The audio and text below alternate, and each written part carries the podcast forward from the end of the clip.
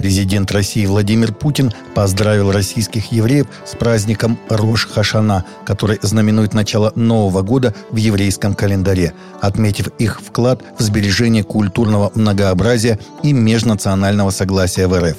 Сердечно поздравляю вас с праздником Рош Хашана, который знаменует начало Нового года в еврейском календаре, говорится в телеграмме главы государства, опубликованной на сайте Кремля – Президент добавил, что этот праздник обращает верующих к высоким нравственным ориентирам, лежащим в основе всех мировых религий, гуманизму, благочестию, милосердию, вдохновляет на свершение добрых дел. В воскресенье с заходом солнца у иудеев наступил праздник Рош Хашана, еврейский новый 5783 год от сотворения мира, который продлится до выхода вечерних звезд 27 сентября.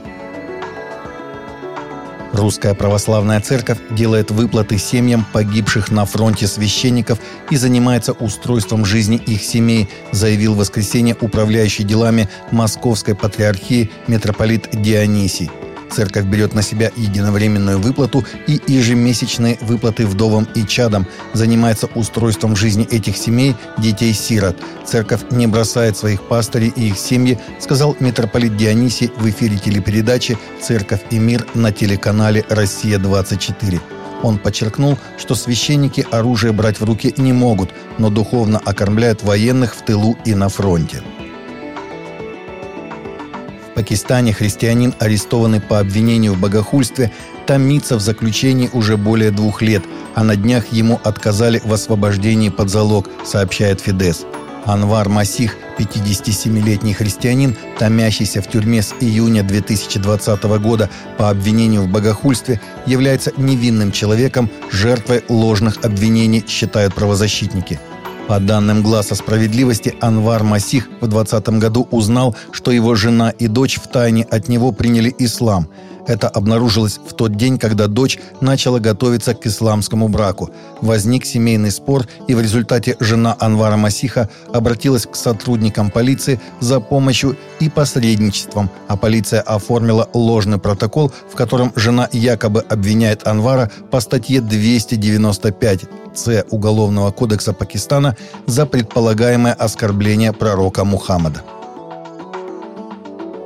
В Вашингтоне сотни американцев со всей страны собрались в субботу в Национальном торговом центре на третий ежегодный марш мучеников. Защитники свободы вероисповедания призвали американских христиан учиться у тех, кто за границей предпочел умереть, чем отказаться от своей веры в Иисуса Христа, заявив, что они должны быть готовы отдать свои жизни за свою веру, если у них когда-нибудь будет такая возможность. Мероприятие началось с живой музыки поклонения и речи основателя организации «Замучеников» Джиа Чакана, халдейского католического священника отца Саймона Эсхаки и евангелистов Джейкоба Кайна и Шейна Уинса. Участники прошли чуть более мили от начала митинга до Музея Библии, где была проведена ночь молитвы.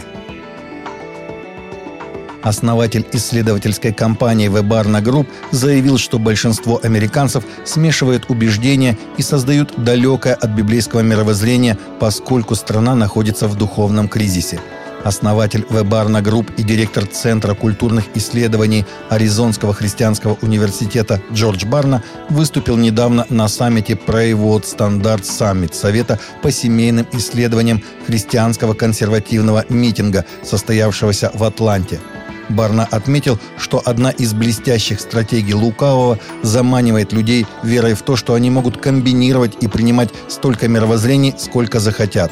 Барна предупредил, что Америка находится в состоянии кризиса, потому что ее граждане не придерживаются библейского мировоззрения и вместо этого живут своими собственными мирскими идеями. Американская некоммерческая организация выпустила видеоигру с библейскими мотивами, чтобы снизить уровень самоубийств среди подростков. 22 сентября американский некоммерческий издатель видеоигр на библейскую тематику Foundation for Intelligent Media and Decision выпустил свою первую игру The Anointed David Saves Lach, сообщает christiannewswire.com.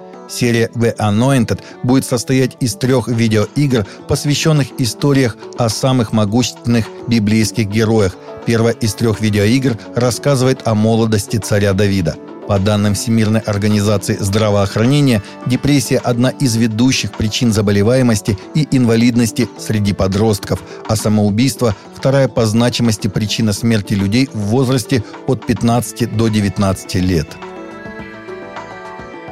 Таковы наши новости на сегодня. Новости взяты из открытых источников. Всегда молитесь о полученной информации и молитесь о мире и о мире в сердцах.